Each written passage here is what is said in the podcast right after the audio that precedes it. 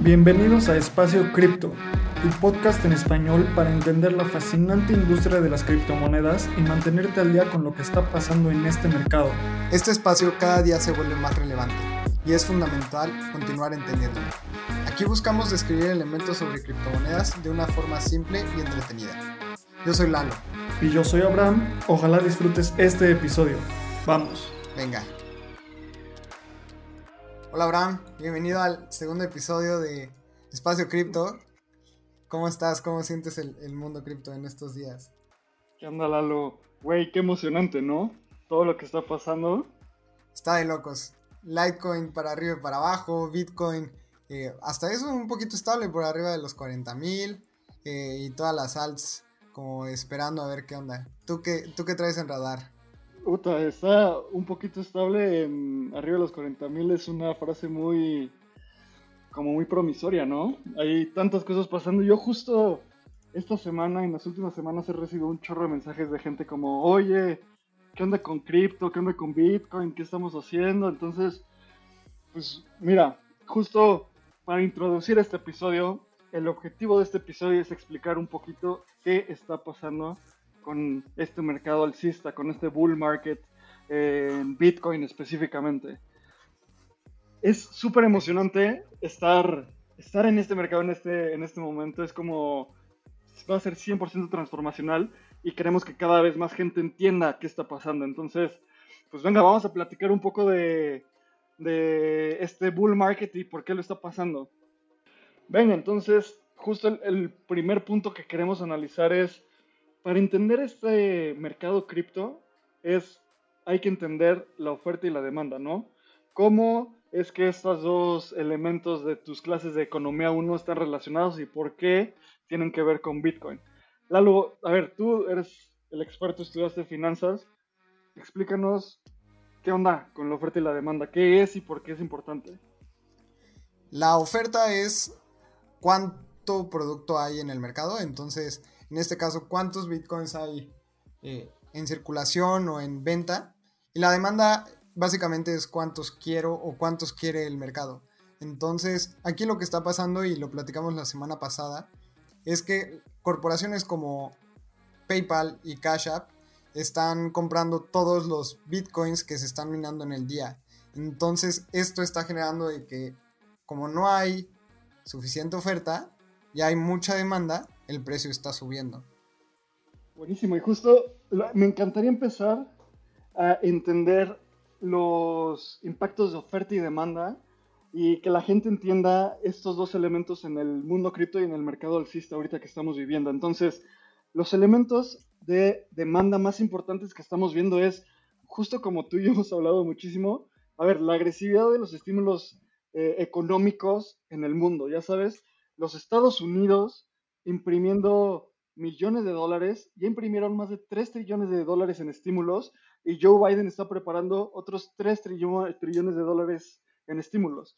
Y a mí me da un poco de, de risa porque cuando vemos los tweets de Donald Trump que dicen así como, denle el dinero a las personas, impriman más dinero, es como, ok, eso suena muy fácil, pero tiene unos impactos muy profundos en la economía, ¿no? O sea, cada vez hay una mayor cantidad de dólares en el mercado, eso quiere decir que el valor del dólar disminuye. Si hay más de algo en el mercado, si hay más oferta de algo, con la misma demanda, el precio debe de bajar.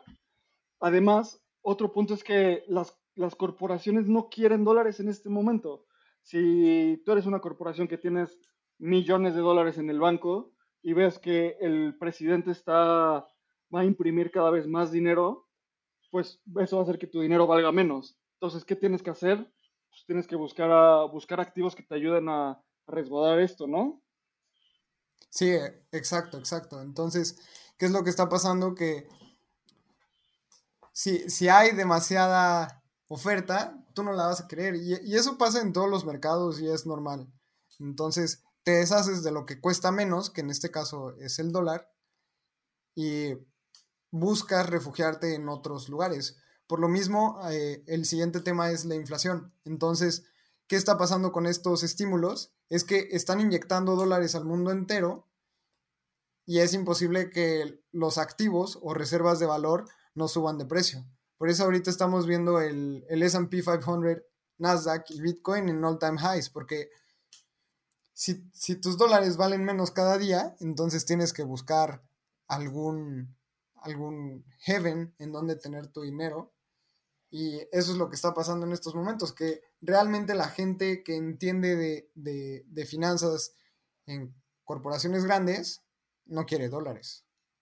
Y justo algo que cuando fueron los primeros eh, cheques de estímulo en los Estados Unidos, lo que tú dices tiene todo el sentido, porque a mucha gente le dan estos cheques de estímulo y a muchas empresas, ¿y qué hacen? Es como si a ti hoy te dan un cheque de 300 dólares, ¿qué vas a hacer? Comprar Bitcoin, ¿no? O vas a comprar acciones. Entonces, justo cuando, cuando pasaron estos, estos cheques de estímulo en una plataforma estadounidense llamada Robinhood, en la cual tú puedes, cualquier persona puede comprar y vender acciones, en ese día hubo un pico por justo la cantidad, la misma cantidad que el cheque de estímulo que recibieron las personas. Entonces, literalmente, el ahí se está inyectando dinero a, a, diferentes activos que no tienen un respaldo como tal o que no son una, como tú les llamabas, un heaven, o sea, un, un resguardo de valor. En cambio, Bitcoin es un resguardo de valor. Entonces, por lo mismo está teniendo una inyección súper importante y, y volúmenes cada vez más, más altos. Claro, completamente. Ahora, el, siguiente tema de qué es lo que está pasando y por qué hay tanta, tanta demanda, es que nos empezamos a dar cuenta que ahora los países son los que quieren entrar en cripto y China ha estado probando su, su propia digital currency, que todavía no tiene un nombre en específico, pero la denominan como DCEP. Y China ha estado haciendo miles y, miles de investigaciones a base de esto. Entonces, hubiéramos podido decir que China llevaba la delantera.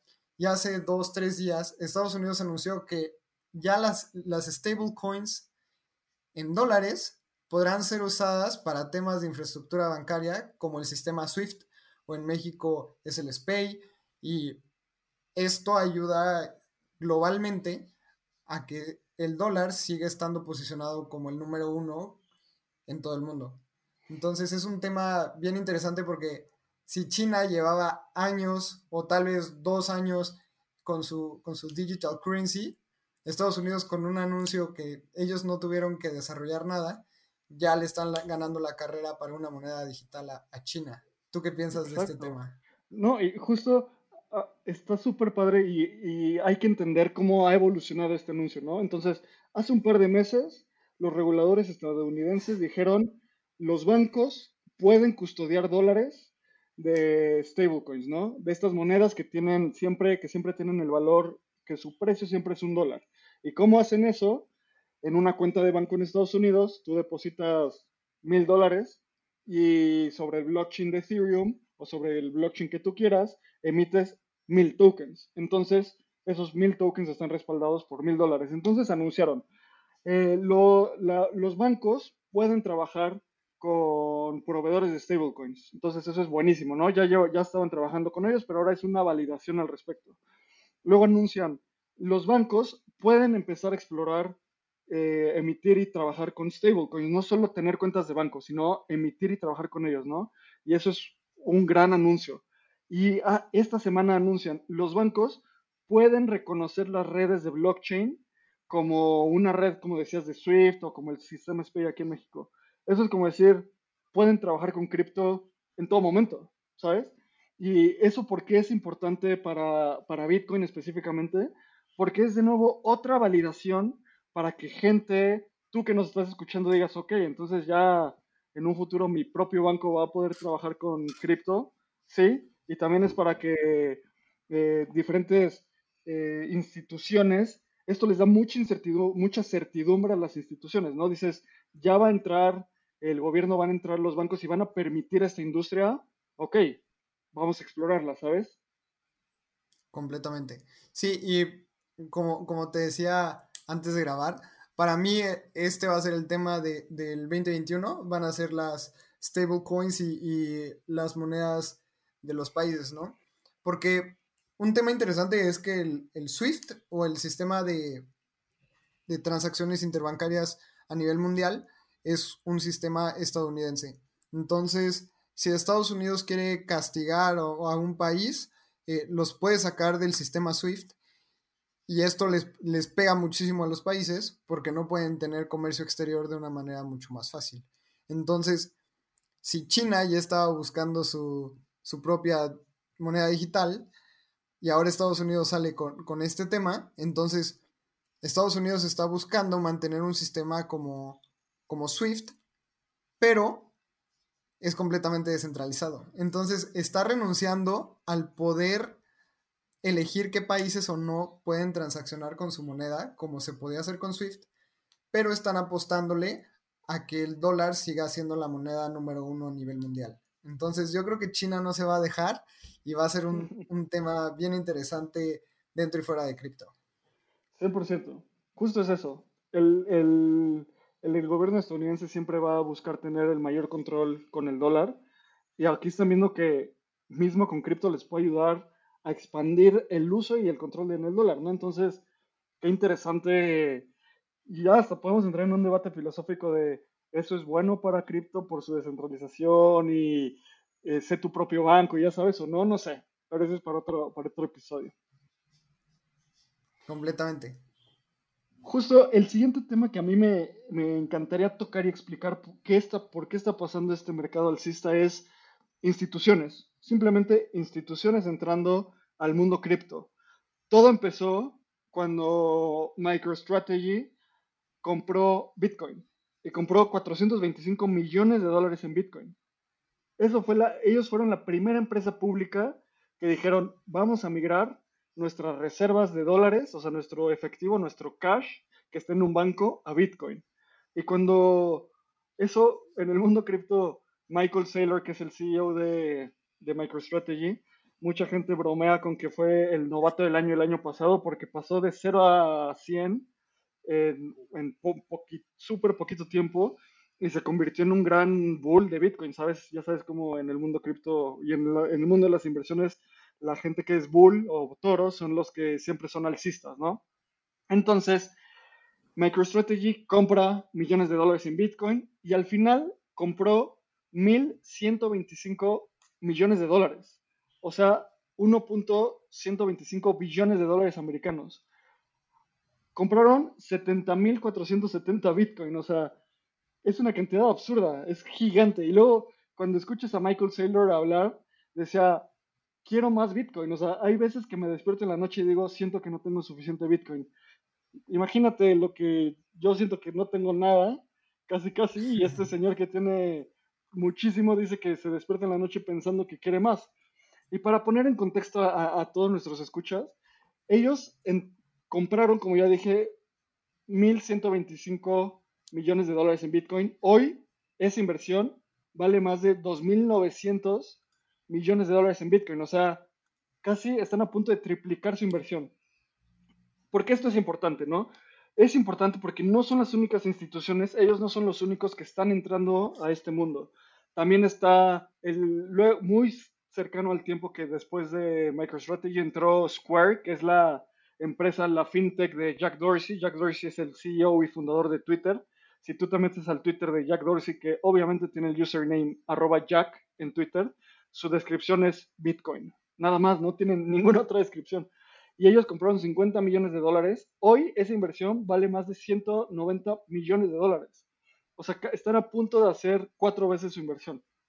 Entonces, entraron estas instituciones, Wall Street con inversionistas como Paul Tudor Jones, que son gigantes del mundo de Wall Street entrando, el Chief Investment Officer de renta fija de BlackRock diciendo que, que cripto llegó para quedarse y es mejor que el oro, eh, otros inversionistas como billonarios de hedge funds invirtiendo en Bitcoin. Entonces, las instituciones están entrando y eso está empujando a muchas otras instituciones que quieren entrar. Completamente. Y creo que hay algo que estamos eh, sobreestimando, ok, ¿qué, implica que las instituciones entren? Para que se den una idea, justo como, como, decías, Abraham, ahorita MicroStrategy tiene casi 3 billones de dólares en Bitcoin. Pero, o sea, es muchísimo dinero, pero comparado a la capitalización, o sea, de lo que vale Facebook, que Facebook vale 750 billones de dólares, realmente no es, poco comparado a Wall Street. Entonces, estas instituciones están normalizando ese tipo de compras tan grandes. ¿Y qué está pasando? Que ahorita se están preparando para seguir comprando. Si tú y yo queremos comprar Bitcoin, yo lo puedo decidir por mí mismo, voy y compro. Pero las instituciones grandes necesitan pasar por un consejo, necesitan una aprobación, necesitan planeación. Y creo que esto de que, de que empresas tan grandes como MicroStrategy o Square Inc. estén siendo pioneros, nada más va a causar FOMO dentro de las instituciones bancarias, que obviamente su FOMO es mucho más controlado y, y son más fríos en el momento de comprar, pero estamos viendo el inicio de compras gigantescas, porque si Facebook invierte el 10% de su capitalización bursátil, serían 75 billones de dólares, que es nada. Una locura. es impresionante cuánto puede llegar a valer. Exacto, y justo, ¿sabes? Es, lo, que dices del FOMO es bien importante y, para la gente que nos escucha es fear of missing out, ¿no? O sea, el miedo de perderte. Y eso em, eh, muchas veces impacta y dices, no, quiero comprar ahorita y le metes y vas y sigues subiendo el precio en las instituciones sí pasa, yo creo, y, pasa como, es una de esas cosas que no pasa hasta que pasa muy rápido. Entonces, lo que platicábamos antes de entrar al aire, entrar al aire ¿no? En, este podcast grabado, lo que platicábamos antes de, grabar el podcast era, a ver, entra primero uno, luego entra Square, luego entra Mass Mutual, que es uno de los aseguradores más grandes de Estados Unidos, luego entra otro y otro y otro y otro, y luego pasa que cada, en cada semana entran cinco instituciones, luego 10, luego 15, luego 20, hasta que todos tienen un poquito de Bitcoin. ¿Y qué hace esto? Que si, si son altas compras, es muy difícil comprar, si quieres comprar mucho Bitcoin, es muy difícil comprarle un precio de mercado. ¿Por qué? Porque tienes que convencer a alguien más de que te venda su Bitcoin y la única forma es comprándolo más caro. Eh, me encantaría después pasar justo a otro punto que es no solo instituciones entrando para comprar Bitcoin, sino instituciones entrando a cripto para ofrecer servicios de cripto, ¿sabes?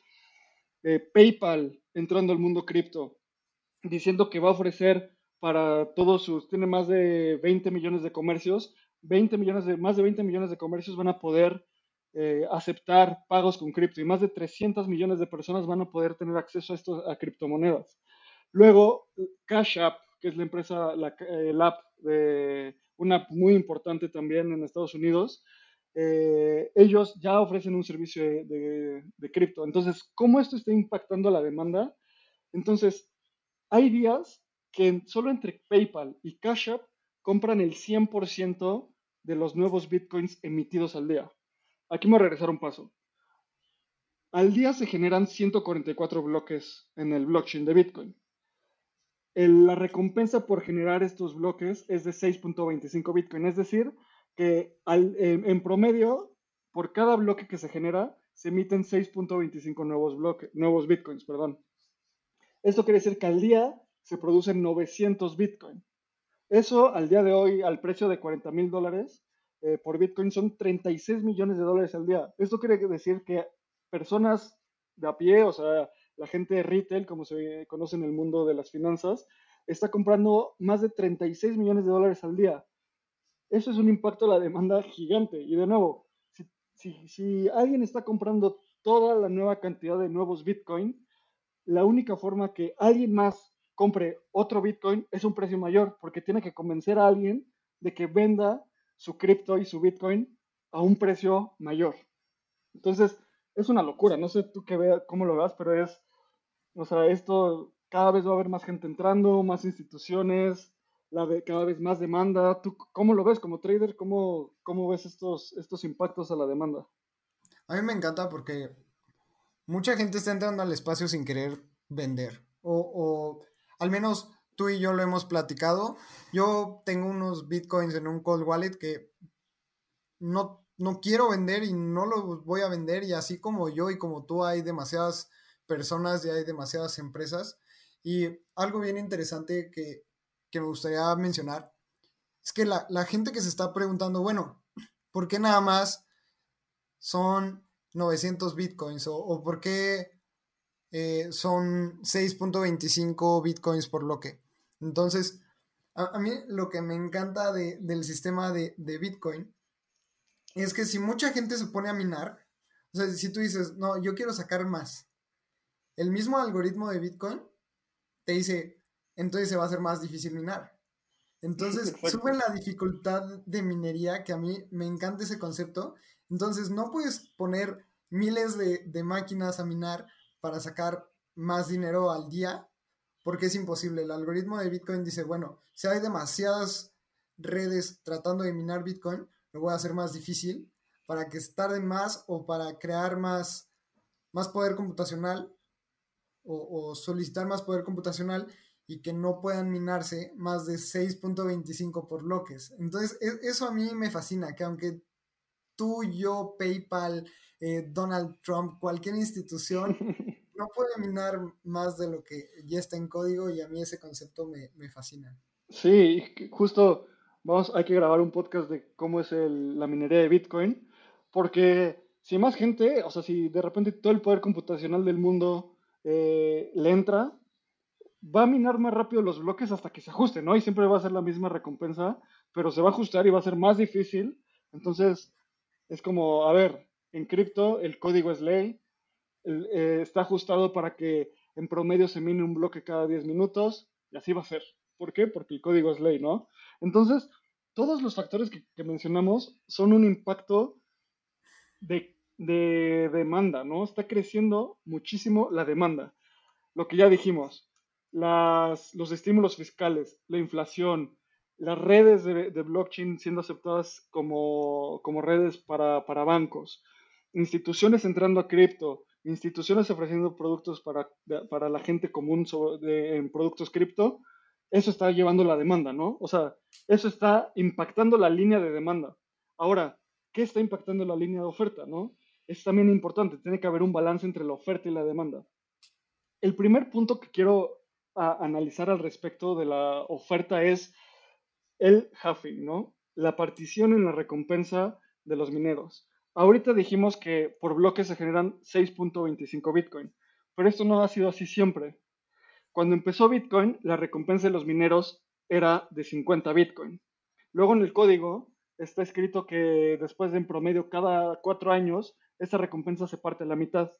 Entonces fue de, fue de 50 a 25 Bitcoin. Luego fue de 25 Bitcoin a 12.5 Bitcoin. Y el año pasado, el 11 de mayo, pasó de 12.5 Bitcoin a 6.25 Bitcoin. ¿Por qué esto es un impacto en la oferta y por qué es importante? Porque es un impacto en la oferta porque quiere decir que cada vez se emiten menos Bitcoin al día, ¿no? Esto quiere decir que si la demanda es la misma, exactamente la misma, y la oferta se disminuye a la mitad, el precio tiene que tener un impacto sustancial, ¿ok? Y que, vamos a poner un ejemplo bien simple.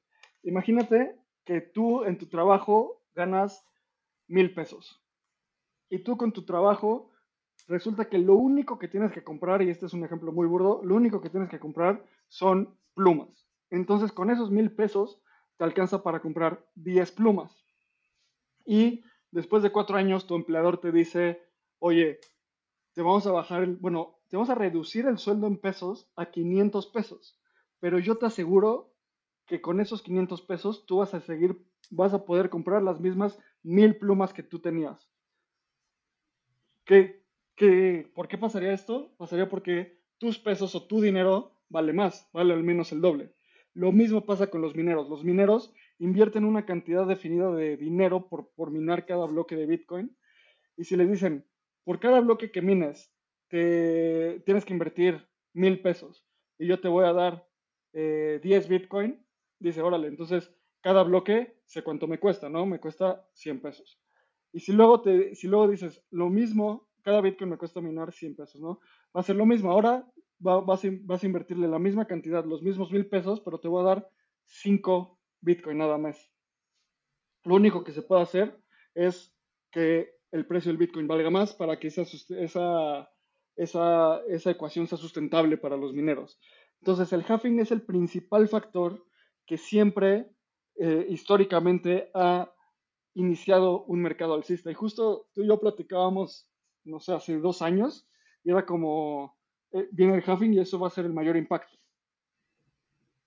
Qué locura poder recordar que hace dos años estábamos platicando esto y, y los dos estábamos muy de acuerdo. Creo que lo, lo pudimos ver en, en, los dos máximos históricos que hemos tenido después de los halvings. Y, y completamente, creo que es tan sencillo que es extraordinario que Satoshi lo haya pensado de esta manera. Sí, Satoshi, el creador de Bitcoin, era un genio. O bueno, ellos o ella o quien haya sido era un genio, ¿no? Luego, otro, otro impacto en la, en la oferta es, les acabamos de contar que MicroStrategy, Square, Mass Mutual, Paul Tudor Jones están comprando cifras millonarias de Bitcoin. Y citando a, a Michael Saylor, el CEO de MicroStrategy, él dice, compré Bitcoin para jamás venderlo. Entonces, hoy en día, MicroStrategy tiene el 0.37% de la cantidad total de Bitcoin en circulación. Y dicen que nunca lo van a vender. Entonces, están sacando esa cantidad de Bitcoin del mercado.